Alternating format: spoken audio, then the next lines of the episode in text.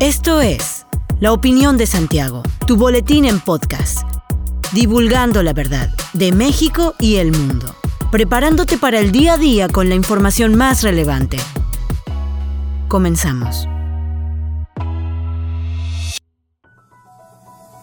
Buen día, bienvenido a la opinión de Santiago, una dosis breve de información para arrancar el día con lo más relevante a nivel nacional e internacional.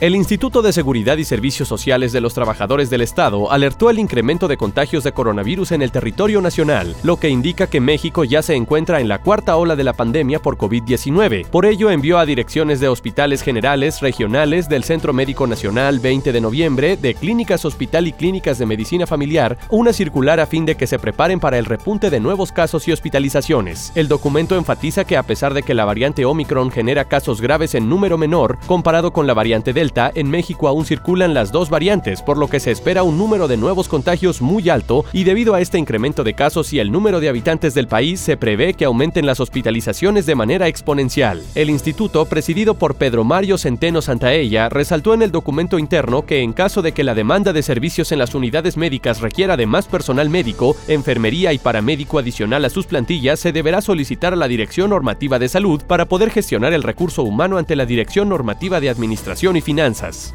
La Fiscalía General de Justicia del Estado de México confirmó que se inició una investigación luego de que se derribó una estatua del presidente Andrés Manuel López Obrador, la cual había sido develada la semana pasada en el municipio de Atlacomulco, un bastión histórico del opositor Partido Revolucionario Institucional. La Fiscalía dijo que la estatua fue encontrada derribada por la Policía Municipal y que las indagaciones estaban en curso. Medios de comunicación locales reportaron que la estatua había sido tirada y decapitada el sábado por la madrugada, el mismo día que asumía Marisol Arias como nueva presidenta municipal, quien ganó las elecciones de 2021 bajo una alianza que también incluyó al Partido Acción Nacional y al Partido de la Revolución Democrática. La develación de la estatua de López Obrador en Atlacomulco fue considerada como simbólica, debido a que el municipio había apoyado hasta 2018 a los candidatos del PRI. En la localidad nacieron al menos cinco exgobernadores del estado, entre ellos quien posteriormente se convertiría en el expresidente Enrique Peña Nieto, así como otros funcionarios de alto rango durante gobiernos pasados.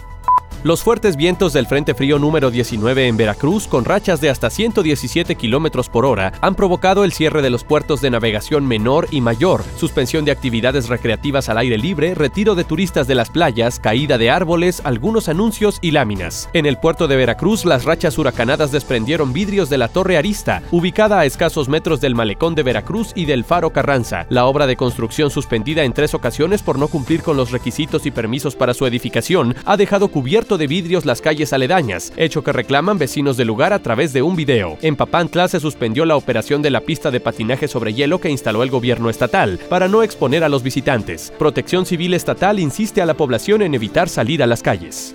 La delegación estatal de la Secretaría del Bienestar anunció que del 3 al 7 de enero se llevará a cabo la aplicación de la dosis de refuerzo de la vacuna contra COVID-19 a los adultos mayores que residan en la delegación centro histórico del municipio de Querétaro. La jornada de vacunación con la dosis de refuerzo estará dirigida a las personas mayores de 60 años que se hayan inmunizado hasta junio de 2021. La sede de la aplicación será la Universidad Autónoma de Querétaro, Campus Centro Histórico, de las 8 de la mañana a la 1.30 de la tarde. La convocatoria que ha emitido la dependencia especifica la atención por horarios, dependiendo de la colonia de residencia. Para ser atendidos deberán presentar INE, comprobante de domicilio y obligatoriamente su formato impreso de la plataforma mivacuna.salud.gov.mx. La Guardia Nacional informó que un cargamento de hidrocarburo ordeñado, así como una toma clandestina perforada en ductos de petróleos mexicanos, fueron asegurados en el estado de Querétaro durante el fin de semana. De acuerdo con la dependencia federal, los hechos ocurrieron en un paraje de terracería del municipio de San Juan del Río, donde se logró ubicar una toma clandestina, así como un vehículo de carga. Al inspeccionar la unidad, los elementos federales confirmaron que en la pipa que arrastraba el tractocamión se almacenaban 16 mil litros de hidrocarburo. Además, se localizó una toma clandestina para la ordeña del hidrocarburo hidrocarburo, la cual se encontraba conectada a una manguera. En el sitio se desplegó un operativo en búsqueda del conductor o de los responsables de la ordeña de hidrocarburos sin que se confirmaran detenidos.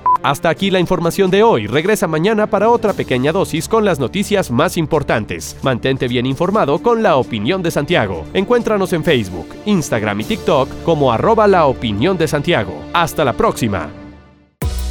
La opinión de Santiago. Comprometidos con la verdad.